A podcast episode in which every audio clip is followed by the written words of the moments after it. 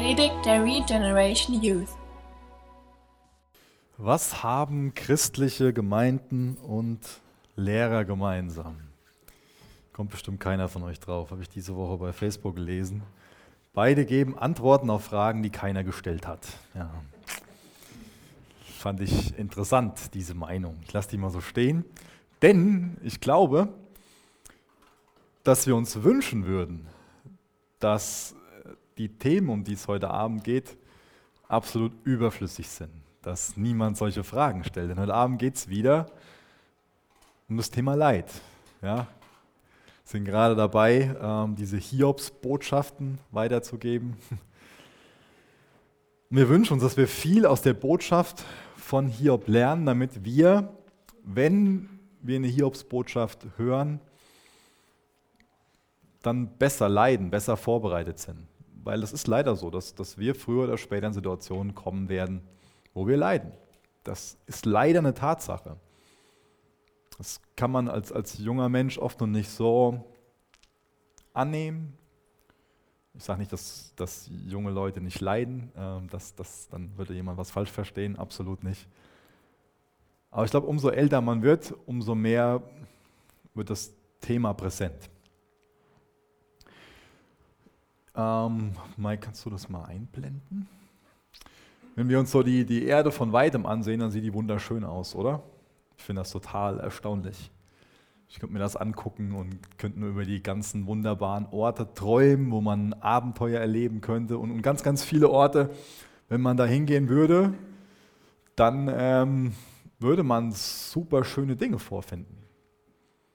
Ich glaube, das ist aufgenommen worden von, äh, bei der Apollo-Mission 17 oder so. Ganz, ganz bekanntes Bild. Und mich ersetzt das Bild in, in Erstaunen. Und, und ich finde das wunderbar, wenn man von, von weitem drauf guckt. Und ich habe das gerade schon gesagt, je nachdem, wo man jetzt da reinzoomt, wird man auch was Wunderschönes vorfinden. Aber leider ist es auch so, dass je nachdem, wo man reinzoomt, man auch sowas hier vorfindet. Das ist nicht gefotoshoppt, also das ist echtes Bild. Ähm, oder das nächste Bild. Das ist in einem Flüchtlingscamp aufgenommen vor gar nicht so langer Zeit. Oder das nächste Bild. Und weitermachen. Ich glaube, es kommt noch eins, genau. Das ist leider auch eine Realität. Und zu dem einen oder anderen haben wir vielleicht einen großen Abstand einen großen räumlichen Abstand, einen großen emotionalen Abstand, aber ich glaube, uns alle macht es mehr oder weniger betroffen, wenn wir solche Bilder sehen. Du kannst ausmachen. Und uns macht es betroffen, wenn wir selbst mit Leid konfrontiert werden, oder?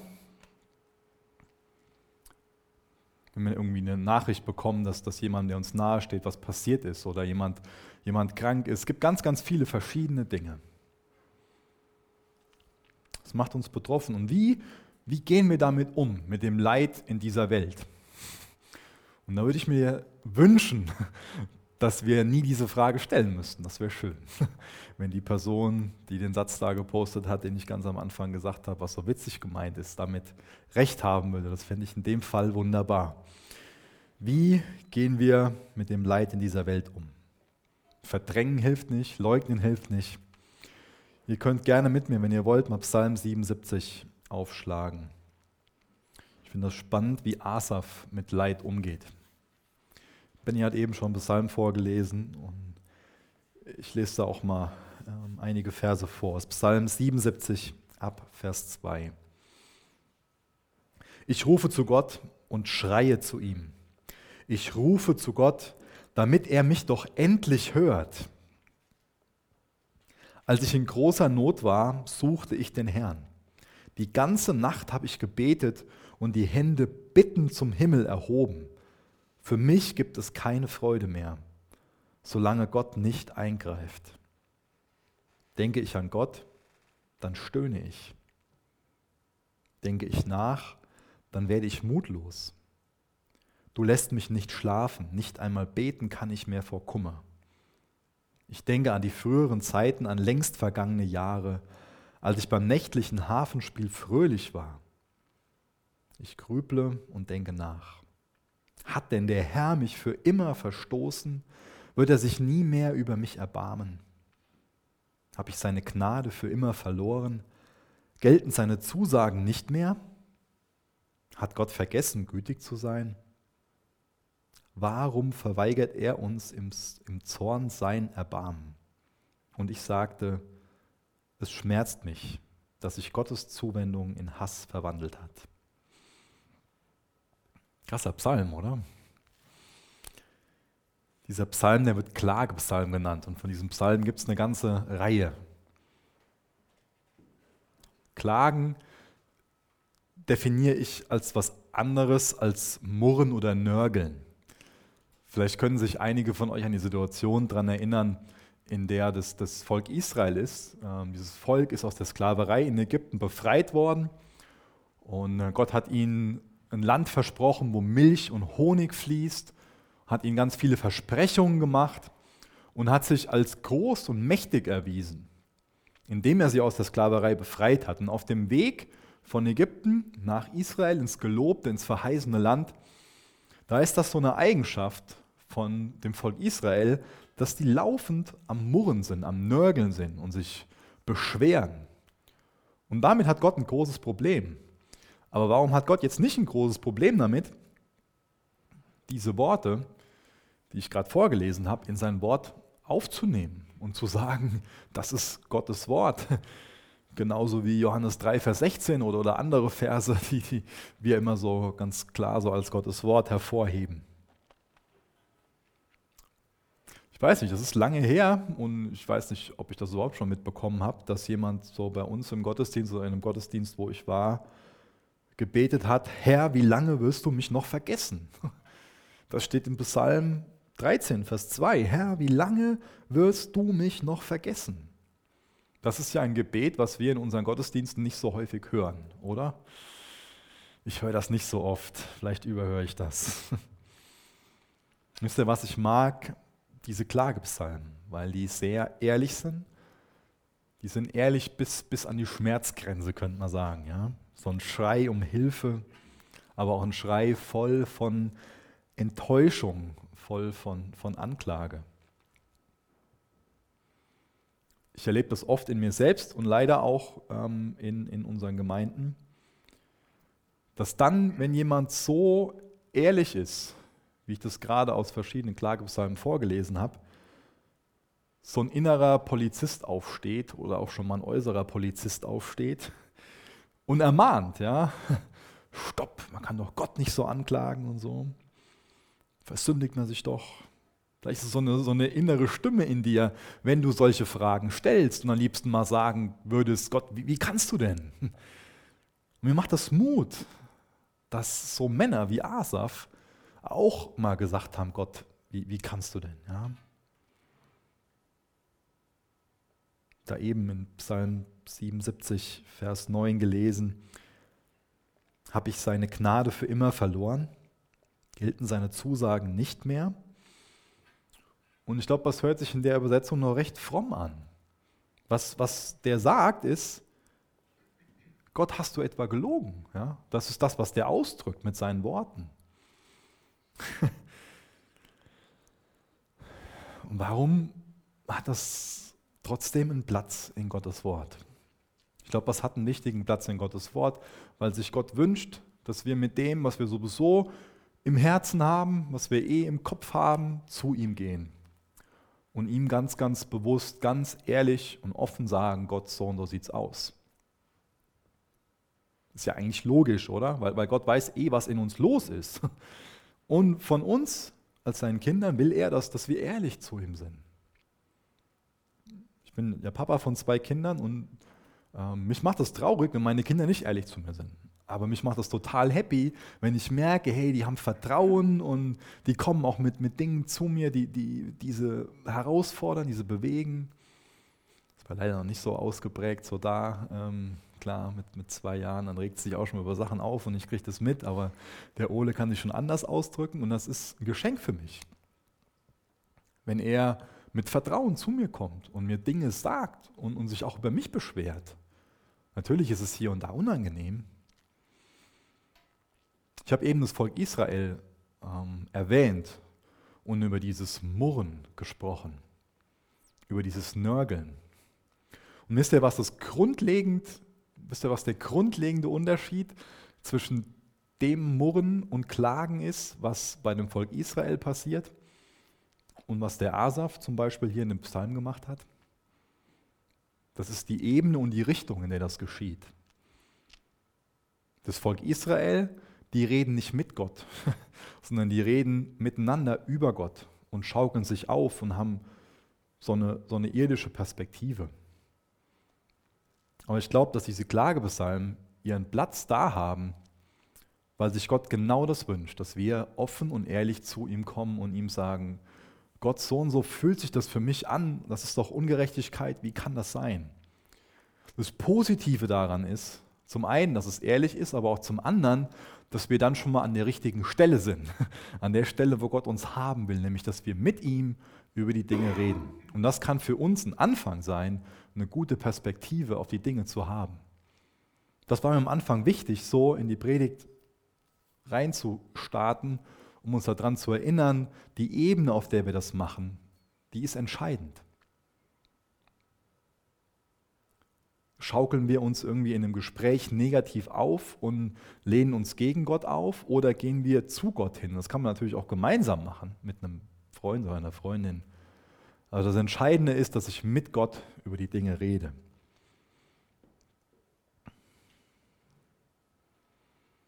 Der Titel von der Predigt heute ist Eine Welt und zwei Sphären.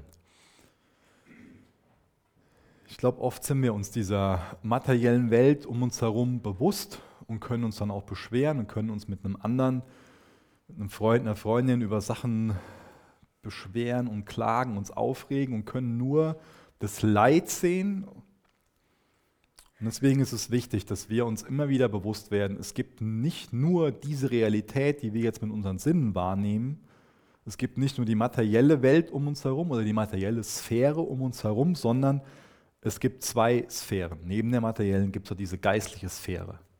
Und das ist auch schon der Unterschied, den ich eben erklärt habe. Wie gesagt, lehne ich mich gegen Gott auf oder gehe ich zu ihm hin und sage ihm so und so. Und dadurch habe ich schon wieder einen Blick für die geistliche Sphäre.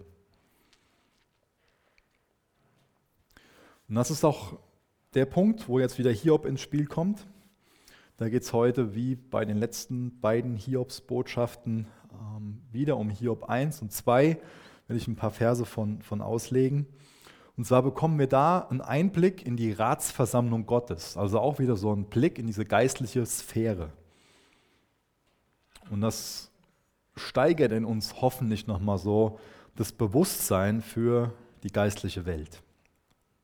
Aber bevor wir jetzt Hiob 1 ab Vers 6 lesen, könnt ihr gerne schon mal aufschlagen, damit ihr gleich folgen könnt, ähm, ist es mir wichtig, noch was ganz Grundlegendes zu dem Buch Hiob zu sagen. In der Bibel gibt es ja ganz, ganz viele Schreibstile. Die Bibel ist ja nicht nur ein Buch, die Bibel ist ja eine Bibliothek, es sind ja 66 Bücher, und da gibt es ganz viele verschiedene, ich nenne es mal Gattungen von, von, von Büchern. Es gibt Geschichtsbücher, wie zum Beispiel 1. Mose. Ähm, dann habe ich Psalmen vorgelesen, die enthalten ganz, ganz viel Poesie. Ähm, es gibt ähm, Briefe, wie zum Beispiel den 1. Korintherbrief, der sehr dogmatisch ist, wo es ganz viel um Lehre geht. Ähm, es gibt, ähm, was gibt es noch? Zum Beispiel die Offenbarung, wo es auch ähm, in einem gewissen Sinne Fiktion gibt, also wo was zum Beispiel über die Zukunft erzählt wird, nicht nur so eine Träumerei, sondern wo auch gesagt wird, dass das wird geschehen. Ähm, und es gibt Leute, die behaupten, dass das Buch Hiob reine Fiktion ist. Das heißt, die gehen her, dass hier nur eine Hypo die gehen her und sagen, dass nur eine hypothetische Geschichte erzählt wird. Das heißt, die erklären und sagen, ja, ähm, das war einfach, ähm, wer auch immer das Buch Hiob geschrieben hat, der Person war es einfach nur wichtig, mal auf dieses Thema Leid einzugehen und darüber zu philosophieren, ähm, wo Leid herkommt, wo es den Ursprung hat, wie man damit umgehen könnte. Und dann hat eine Person sich eine Geschichte erdacht, diesen Hiob, so eine Fantasiefigur, und hat dann ähm, sich alles so irgendwie zusammengesprochen ja? ähm, oder zusammen erträumt. Und ähm, ich finde es wichtig, da nochmal einen ganz klaren Standpunkt zu beziehen und zu sagen, dass für mich Hiob ganz klar eine historische, eine reale Person ist. Also nicht nur eine Geschichte, die sich so vorgestellt wird. Und das erwähne ich auch heute ganz bewusst nochmal, weil ich glaube auch, dass diese, diese Darstellung von dem Thronraum Gottes, um den es heute geht, oder um diese ähm, Ratsversammlung Gottes, dass das nicht nur so eine, so eine fiktive Vorstellung ist, sondern dass das schon eine Vorstellung ist, damit wir mit hineingenommen werden in eine Realität, wo wir natürlich vieles nicht verstehen können, aber die schon von den Grundsätzen, die da beschrieben werden, genau der Wirklichkeit gleichen. Aber warum gehe ich jetzt davon aus, dass es nicht Fiktion ist, sondern dass Hiob wirklich eine reale Person ist? Dass er eine historische Person ist. Warum? Für mich lässt sich das ganz, ganz einfach beschreiben, denn ein ganz, ganz wichtiger Grundsatz bei der Bibelauslegung ist, dass man die Bibel sich selbst erklären lässt dass man die Bibel mit der Bibel auslegt. Hört sich ja schön an, gell? aber was, was bedeutet das denn? Zum Beispiel bedeutet das, dass wenn man jetzt rausfinden will, ob das nur so eine erfundene Geschichte ist mit dem Hiob oder aber eine historische Person ist, dass man dann selbst nachguckt in der Bibel, wo sind denn andere Bibelstellen, wo es zum Beispiel um den Hiob geht. Und dann wird es für mich ganz, ganz einfach. Nämlich zum Beispiel, das könnt ihr nachlesen oder vielleicht einfach nur schnell aufschreiben, könnt ihr euch Ezekiel 14, Vers 14 aufschreiben und auch Jakobus 5, Vers 11. In den beiden Bibelstellen wird Hiob zum Beispiel als eine reale, als eine historische Person bezeichnet. Und ähm, ich glaube, ja, in Ezekiel ist das, da wird er dann auch mit Noah und mit Daniel erwähnt. Und wenn die Bibel so damit umgeht, warum sollte ich anders damit umgehen? Dann nehme ich den Hiob genau als reale und als historische Person wahr, wie auch die anderen biblischen Autoren mit ihm umgehen. Das nur mal so als, als einen, einen kurzen Einschub für jemanden, der da vielleicht schon mal so Gedanken hat, ja, was, was ist denn da jetzt was? Aber jetzt zurück zum eigentlichen Thema, zu Hiob 1 ab Vers 6. Ich lese mal bis Vers 12 vor. Hiob 1, Vers 6 aus der Neues Leben Übersetzung. Eines Tages erschienen die Engel vor dem Herrn und mit ihnen kam auch der Satan. Woher kommst du? fragte der Herr den Satan. Als ob Gott das fragen müsste, oder? Ich glaube, er wusste auf jeden Fall, woher er kommt, logischerweise, weil er Gott ist. Aber er fragt ihn, um mit ihm zu reden. Der Satan antwortete dem Herrn, ich bin auf der ganzen Erde herumgezogen da fragte der Herr den Satan, hast du meinen Knecht Hiob gesehen? Er ist der beste Mensch, der auf der Erde lebt. Er ist rechtschaffen, aufrichtig, gottesfürchtig und verabscheut das Böse. Der Satan antwortete dem Herrn, ja, Hiob ist ein gottesfürchtiger Mann, aber er hat auch allen Grund dazu. Du hast ihn, seine Familie und seinen Besitz stets vor Unglück bewahrt. Du lässt ihm alles gelingen, was er unternimmt, und sein Reichtum wächst immer weiter. Aber wende dich nur einmal gegen ihn und nimm ihm alles weg, was er besitzt. Dann wird er sich auf jeden Fall von dir lossagen. Gut, sagte der Herr zum Satan, mit seinem Besitz darfst du tun, was du willst. Ihn selbst aber rühre nicht an. Da entfernte sich der Satan aus der Gegenwart des Herrn. Das ist jetzt so ein krasser Einblick hinter die Kulissen, in diese geistliche Welt hinein, so in Gottes Schaltzentrale, in seinen Thronraum. Und da hören wir diese Unterhaltung, die wir gerade gelesen haben, zwischen Gott und Satan. Und das Wichtigste oder für mich die wichtigste Erkenntnis aus dem Text ist die, dass Gott in allen Situationen absolut souverän ist. Das ist das Wichtigste, was wir aus dem Text lernen können. Dass der Text unterstreicht, Gott ist absolut souverän. Er sitzt auf dem, auf dem Thron und alle Schöpfung, das heißt auch der Satan als erschaffenes Wesen, ist ihm untertan, ist ihm untergeben. Das heißt, die, die Engel, die führen seinen Willen aus und die müssen ihm berichten. Auch der Satan darf nichts ohne seine Zustimmung, ohne sein Einverständnis machen. Im Text lesen wir, ähm, wie gesagt, ich habe die Neues Leben Übersetzung hier genommen, lesen wir sehr oft von dem Wort Herr oder Herrn, was in Großbuchstaben da steht. Der Hintergrund davon ist, dass es ein Name Gottes ist und der Name Gottes, ähm, der eigentlich besser übersetzt mit der Allmächtige. Und dieser Name Gottes, der kommt 31 Mal vor im Buch Hiob. Und auch das ist wieder eine Sache, die uns an Gottes Souveränität erinnert. Egal, was in unserem Leben passiert, Gott bleibt allmächtig. Egal, was Hiob gerade verliert, Gott bleibt allmächtig. Er bleibt souverän. Gott sitzt auf dem Thron und Gott wird nie die Kontrolle, wird nie den Überblick verlieren. In der Vorbereitung musste ich da an die Geschichte denken, wo das Volk Israel, ich habe eben schon ein bisschen was dazu gesagt, die sind ja aus der Sklaverei befreit worden.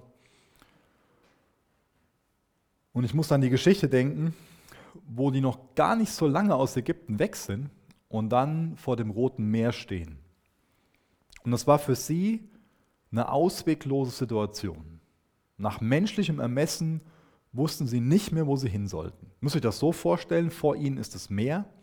Die haben Sack und Pack dabei, alt und jung, noch alles am Besitz, was sie noch irgendwie so tragen konnten.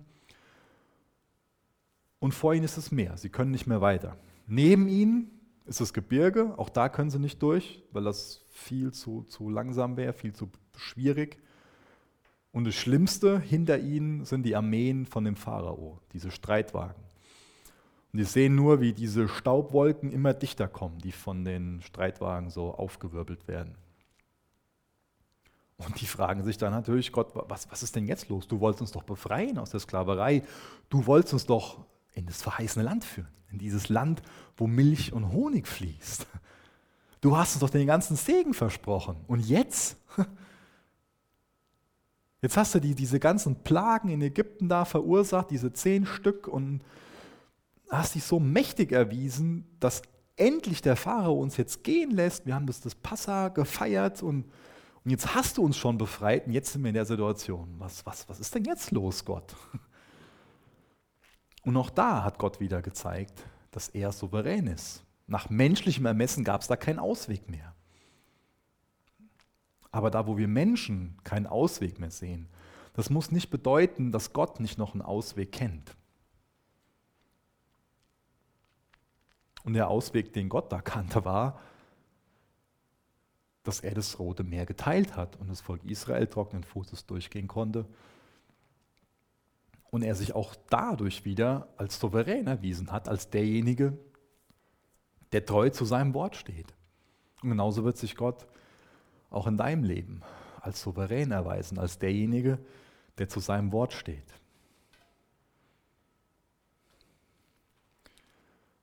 Ich finde das oft bei Jugendfreizeiten ganz ähm, interessant und äh, lustig, ein bisschen Jetzt greife ich jemanden an, sorry. Ähm, wenn Leute so ihr eigenes Kissen mitbringen und sagen, da kann ich viel besser drauf schlafen. Ich finde es cool. Ähm, und ich glaube, im übertragenen Sinne haben wir alle solche Kissen, auf denen wir besser schlafen. Was meine ich damit? Ich glaube, wir alle haben gewisse Sachen, wo, wo wir uns so denken, wenn ich das habe, dann kann ich beruhigt sein, dann kann ich ruhig schlafen. Und das können ganz unterschiedliche Sachen sein. Vielleicht ist das für den einen so, ach, ich habe reiche Eltern und äh, was soll mir passieren? Ich kann ruhig schlafen. Der andere sagt, ich habe eine Ausbildung, was soll mir passieren? Ich kann ruhig schlafen. Da gibt es ganz viele verschiedene Sachen. Ich habe so und so viel Geld auf der Seite oder ich habe eine Lebensversicherung oder alles Mögliche. Wir Deutschen sind ja so ein Volk, was Sicherheit liebt und ganz offen gesagt, was sich auch gerne was vormacht. und einfach irgendwie was braucht, um dann beruhigt zu sein und sagen zu können, jetzt kann ich ruhig schlafen. Und wisst ihr, was ich mir wünsche für uns?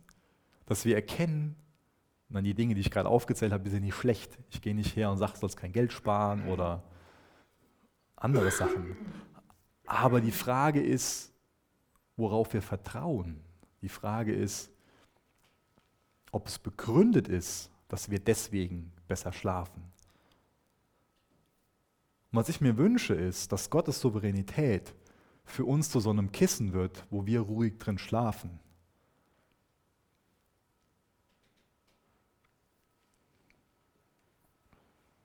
Das, das sollte uns nämlich beruhigen, zu wissen, Gott sitzt auf dem Thron, er ist souverän.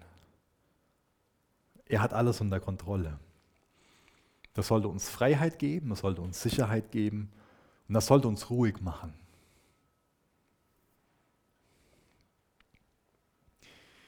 Eine Sache, die ganz, ganz viele schockiert, ist die Tatsache, davon zu lesen, dass der Satan Zugang zu diesem Thronraum hat, dass er Zugang hat zu dieser Ratsversammlung Gottes. Und ich glaube, ein Grund, warum viele da so erschreckt drüber sind, ist, dass viele so ein Weltbild haben, dass es da quasi so zwei verschiedene Reiche gibt. Nicht in dem Sinn, wie ich das eben beschrieben habe, eine geistliche Realität und eine materielle Realität, eine geistliche Sphäre und diese Sphäre, die wir mit unseren Sinnen wahrnehmen, sondern in dem Sinn, dass es quasi eine geistliche Realität gibt, die nochmal in zwei Realitäten aufgegliedert ist. Das hört sich jetzt sehr komisch an, gell? Ja, ich merke es. Was ich meine ist, dass, dass manch einer denkt, ja, da ist zum einen ist da die Hölle, die jetzt schon existiert, die existiert noch nicht, nebenbei erwähnt. Und die Hölle, das ist so der, der Machtbereich von, von dem Teufel und da sitzt der Teufel auf dem Thron. Ja? Und dann dem gegenüber ist da der Himmel und da sitzt Gott auf dem Thron. Und dann denken sich viele, dass das so ein Gegenüber ist. Der Teufel, Satan und Gott. Und dabei ist es für mich schon voll die gute Nachricht zu wissen, der Teufel ist ein erschaffenes Wesen und er ist untertan. Der hat nicht einen Thron, wo der drauf sitzt und wo er regieren kann. Er hat nicht so seinen eigenen Machtbereich, wo er einfach nur tun und lassen kann, was er will, sondern er ist Gott Rechenschaft schuldig. Und er wird in seine Grenzen gewiesen. Das ist mir wichtig zu betonen, dass dadurch ganz klar herausgestellt wird, dass die Machtfülle bei Gott ist. Und das relativiert den Satan, weil er ist nur einer von denen, die da hinkommen. Wo so beiläufig quasi, der war auch noch da. Das ist wichtig, das zu betonen, dass der Teufel nur ein erschaffenes Wesen ist, dass er Gott untertan ist, dass er Gott verantwortlich ist, dass er vor ihm erscheinen muss und dass er als Gottes Untertan nichts ohne Gottes Einverständnis gegen seine Leute machen kann, dass er sie nicht antasten kann, dass Gott ihm quasi die Zügel anlegt, dass er nicht einfach tun und lassen kann, was er gerne tun will noch dadurch zu wissen, dass, dass Gott weiß, dass Hiob angegriffen wird. Was ich noch gut finde, ist dadurch zu erfahren, dass Satan nur an einem Ort sein kann. Wir haben jetzt davon gelesen, dass er über die Erde gestreift ist oder dass er dann im Thronsaal war. Das heißt, er ist nicht omnipräsent, er ist nicht wie Gott allgegenwärtig. Aber er hat natürlich Helfer, Dämonen, die ihm ja, gleiche Ziele haben. Und als letzten Gedanken dazu, Satan kann keine Gedanken lesen und er kann auch nicht in die Zukunft sehen. Sonst hätte er gewusst, dass Hiobs Glaube standhält. Wenn man jetzt die nächsten Verse liest, dann liest man ja davon, wie dem Hiob sehr viel genommen wurde. Erstmal seine, seine Kinder und sein Besitz. Das ist die Konsequenz daraus, dass er von dem, von dem Teufel angegriffen wird.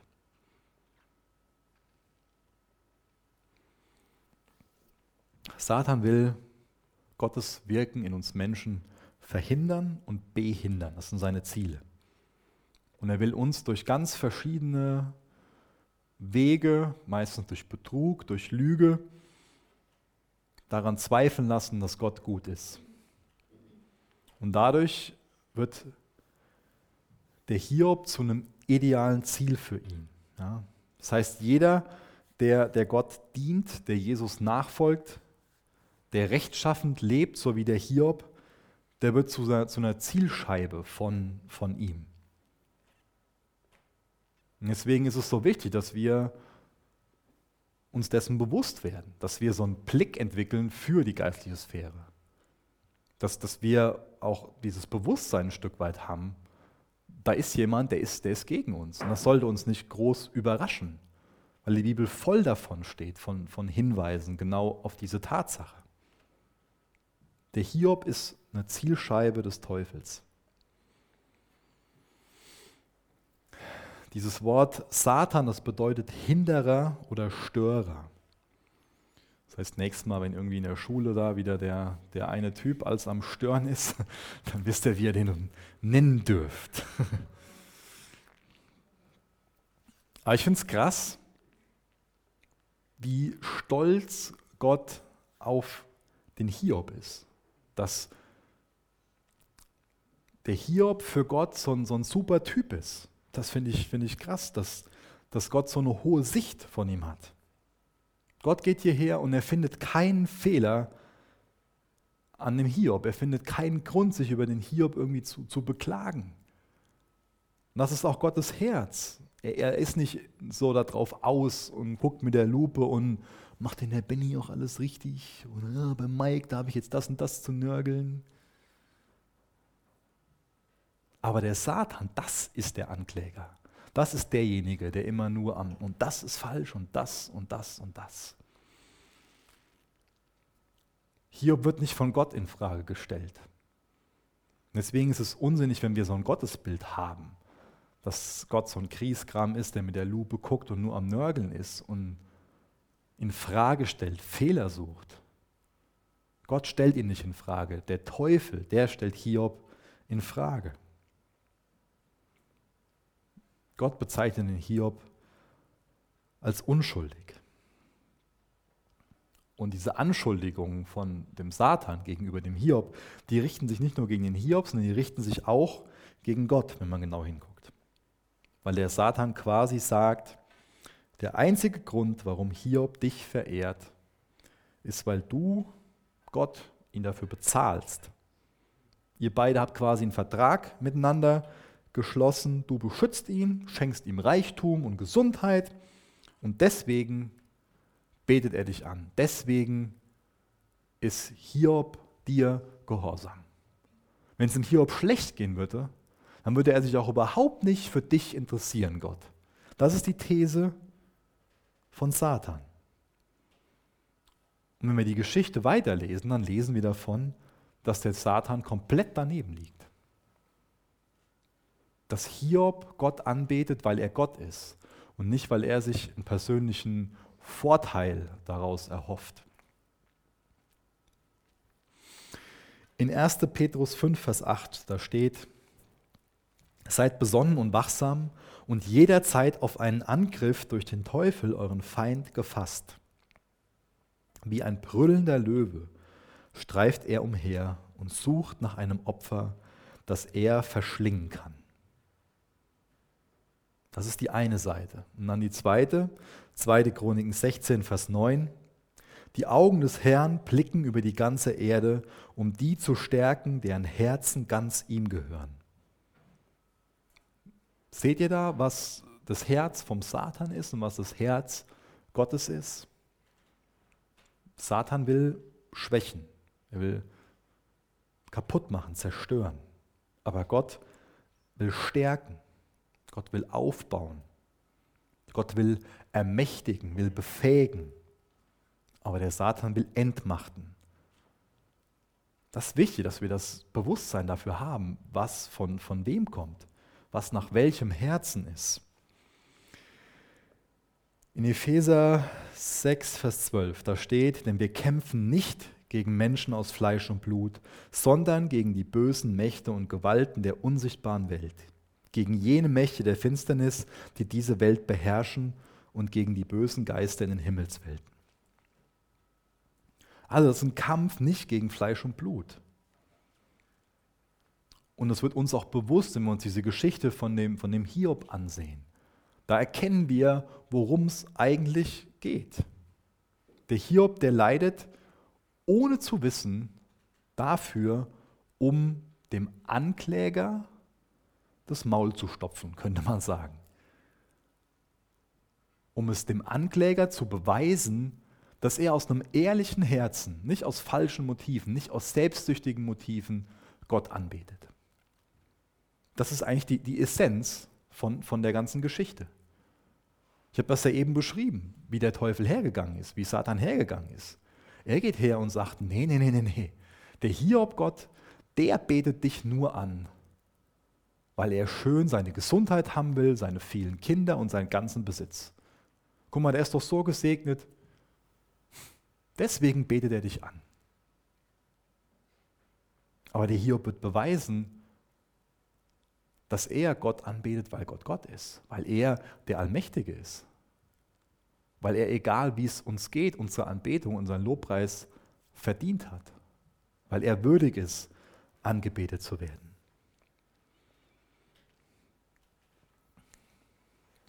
Wenn man hier bis zum Ende durchliest, dann sieht man, wie er auch hergeht und so ähnlich wie ich eben Psalm 77 vorgelesen habe, anfängt zu klagen, aber es richtet sich gegen Gott. Und man liest davon, dass er nicht seinen Glauben verliert. Man liest davon, dass er sagt, Herr, gesegnet sei dein Name. Herr, du, du nimmst, du gibst und, und du nimmst und gesegnet sei dein Name. Man liest davon, dass er sagt, Herr, ich weiß, dass mein Erlöser lebt, dass er das letzte Wort hat.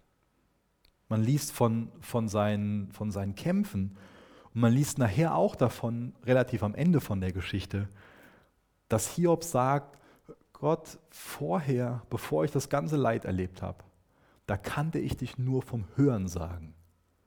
Da wusste ich nur, was andere über dich gesagt haben. Aber jetzt, jetzt kenne ich dich. Und das ist eine Sache, ein, ein Gewinn, den Hiob aus dem Leid für sich zieht. Er hat Gott besser kennengelernt. Und das ist auch eine Sache, die für uns noch, noch eine Wahrheit ist. Wir können Gott durch Leiden besser kennenlernen.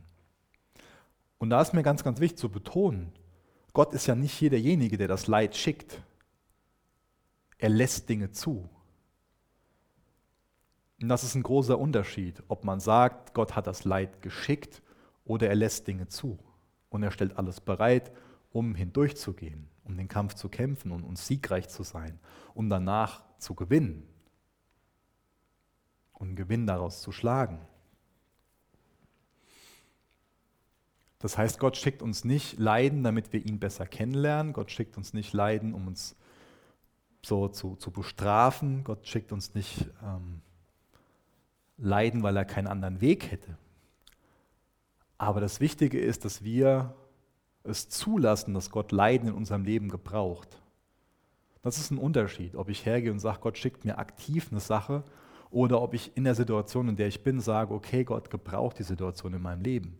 Denn wir können durch Leid reifen, wir können erwachsener werden, wir können Gott besser kennenlernen und Gott kann Leiden in unserem Leben gebrauchen, damit wir ihm ähnlicher werden. Und das sollte ein ganz wichtiger Sinn in unserem Leben sein, dass wir das Ziel haben, Jesus ähnlicher zu werden. Das sollte unser Herz sein. Und deswegen macht es für uns keinen Sinn, wenn wir in schwierigen Situationen, in die wir reinkommen, anfangen und uns den Kopf darüber zu zerbrechen und zu sagen, warum, warum, warum, warum? Gott, warum ich?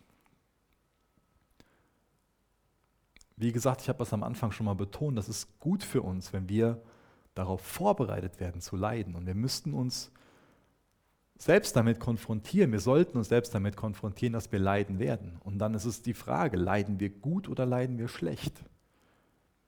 Und was für eine Strategie haben wir? Und unsere Strategie sollte sein, nicht die ganze Zeit zu sagen, warum, warum, warum, sondern sagen, okay, ich will jetzt nicht umsonst, nicht nutzlos leiden. Versteht es richtig, was ich sagen will? Mir geht es darum, dass wir diese Einstellung haben, wenn es schon so schwierig ist, Jesus, dann will ich wenigstens dir dadurch ähnlicher werden. Dann will ich wenigstens dich dadurch besser kennenlernen. Das ist bestimmt eine viel bessere Einstellung, als einfach nur zu sagen, warum ich. Und dann so ein Rückzug in so ein Schneckenhaus. Das heißt, unser Gedanke sollte nicht sein, wie komme ich schnellstmöglich aus der Situation heraus, sondern wie kann ich den größtmöglichen Nutzen für mich aus der Situation ziehen. Und das ist nichts Einfaches, das behaupte ich gar nicht. Zum Abschluss noch Hiob 2, ab Vers 1 bis Vers 7. Eines Tages erschienen die Engel erneut vor dem Herrn und auch der Satan war wieder dabei. Woher kommst du? fragte der Herr den Satan. Der Satan antwortete dem Herrn, ich bin auf der ganzen Erde herumgezogen. Da fragte der Herr den Satan, hast du meinen Knecht Hiob gesehen? Er ist der beste Mensch, der auf der Erde lebt. Er ist rechtschaffen, aufrichtig, gottesfürchtig und verabscheut das Böse. Und er hält an seinem Glauben fest, obwohl du mich überredet hast, ihm ohne Grund Leid zuzufügen. Der Satan antwortete dem Herrn, bisher ist er auch noch mit heiler Haut davongekommen. Wenn er damit sein Leben retten kann, gibt ein Mensch alles her, was er besitzt. Doch nimm ihm seine Gesundheit und er wird sich bestimmt von dir lossagen. Gut, sagte der Herr zum Satan, mach mit ihm, was du willst. Nur das Leben darfst du ihm nicht nehmen. Da entfernte sich der Satan aus der Gegenwart des Herrn und suchte Hiob von Kopf bis Fuß mit ekelerregenden Geschwüren heim. Jetzt hier so eine ähnliche Sache gelesen, wie wir eben schon gelesen haben. Und das zeigt uns, dass der Satan als Ankläger nicht schnell aufgibt. Er ist jetzt schon wieder bei dieser Ratsversammlung dabei und er klagt den Hiob an. Und so die Anklageschrift, die ist so die, dass er beschreibt, so nach dem Motto, ja, jeder hat seinen Preis. Gott, irgendwann, da verliert jeder seine Geduld. Irgendwann, gibt dich Gott jeder auf. Und das ist im Fall von, von Hiob einfach, einfach nicht wahr. Sagt ihm hier, hey, der hat erst seine Kinder verloren und der hat erst seinen ganzen Besitz verloren. Aber der hat ja noch seine Gesundheit, der hat ja noch seine, seine Kraft. Der kann ja eine neue Familie gründen und er kann sich alles neu aufbauen. Aber wenn du ihm jetzt noch seine Gesundheit nimmst, dann, Gott, wird er sich von dir lossagen. Was dahinter steckt, ist dasselbe, wie ich eben schon beschrieben habe. Gott, der will nur dein Geld, der will nur Gesundheit. Gott, der betet dich nur an, der hebt nur seine Hände, solange es ihm gut geht, solange er zumindest noch seine Gesundheit hat. Hiob ist nicht jemand von der Sorte, der Gott als Mittel zum Zweck missbraucht. Der so ein Denken hat, ja Gott, du musst mich segnen. Du musst so sein, wie ich mir das vorstelle. Und du musst dich hübsch um meine Bedürfnisse kümmern. Gott, ich glaube an dich, damit mir es besser geht. Gott, ich glaube an dich und dann musst du aber dafür sorgen, dass, dass ich einen Ehepartner bekomme, der so und so ist dann äh, muss es mir immer finanziell gut gehen, ich darf nicht krank werden. Aber wenn, wenn das nicht der Fall ist, dann existierst du nicht.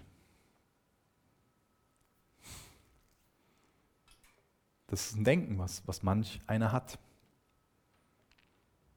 Und das ist das, was, was der Teufel, was der Satan über den Hiob behauptet. Der knickt ein, wenn es dem Elend geht. Der Hiob ist so ein, so ein Schlappschwanz, könnte man sagen. Der glaubt nicht an dich um deiner selbst willen, sondern Gott, der glaubt nur an dich, weil er sich irgendwie einen Vorteil erhofft. Wie ist das mit dir? Betest du Gott an, weil er Gott ist, weil er immer würdig ist, angebetet zu werden, oder betest du Gott an, weil du dir einen Vorteil dadurch erhoffst? Das ist bestimmt keine Frage, die man ehrlich beantworten kann, wenn man gerade auf der Sonnenseite des Lebens geht.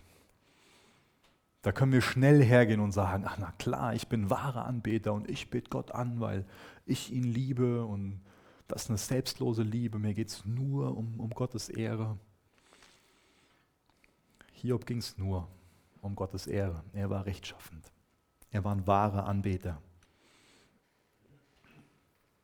Die Wahrheit ist, dass es uns absolut nicht automatisch besser geht, wenn wir wahre Anbeter sind, sondern dass wir uns genauso wie Hiob zu so einer Zielscheibe machen.